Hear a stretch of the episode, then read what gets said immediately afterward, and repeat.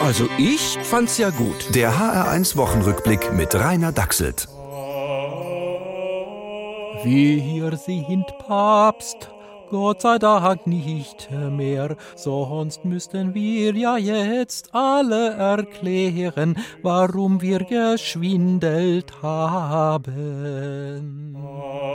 Aber die Kirche wird alles aufarbeiten, sich erneuern, diesmal bestimmt in echt. Ja, Hoffentlich erholt sich bald die katholische Kirche, denn wer soll uns denn sonst vor einem vulgären Freiheitsbegriff warnen?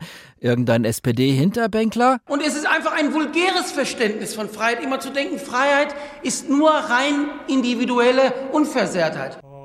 Denn wenn der Staat deine linke Niere will, dann halte ihm auch die rechte hin. Aber er hat recht, Freiheit ist natürlich viel mehr. Hegel hat einmal gesagt, Freiheit ist die Einsicht in die Notwendigkeit. Ja, hat er. Aber er hat ausdrücklich dazu gesagt, dass er damit nicht das meint, was Herr Lauterbach für notwendig hält. Sowas hier zum Beispiel. Die Freiheit gewinnen wir durch die Impfung zurück. Da hätte Hegel, wenn er noch unter uns wäre, einfach geantwortet, das habt ihr uns schon einmal versprochen und da hat's auch nicht gestimmt. Und dann wäre Hegel in den Urlaub gefahren nach Dänemark oder Holland oder England, wo man die Freiheit einfach so zurückgewinnt. Alle kriegen ihre Grundrechte wieder. Tja, Europa so. Achtung, auf dem Weg zur Freiheit kommt Ihnen ein Geisterfahrer entgegen. Und Deutschland so. Einer? Hunderte! Aber ihr wisst, im Wochenrückblick wollen wir ja gar nicht nur das Schlechte sehen, sondern vor allem das Gute. Lateinisch Bonus.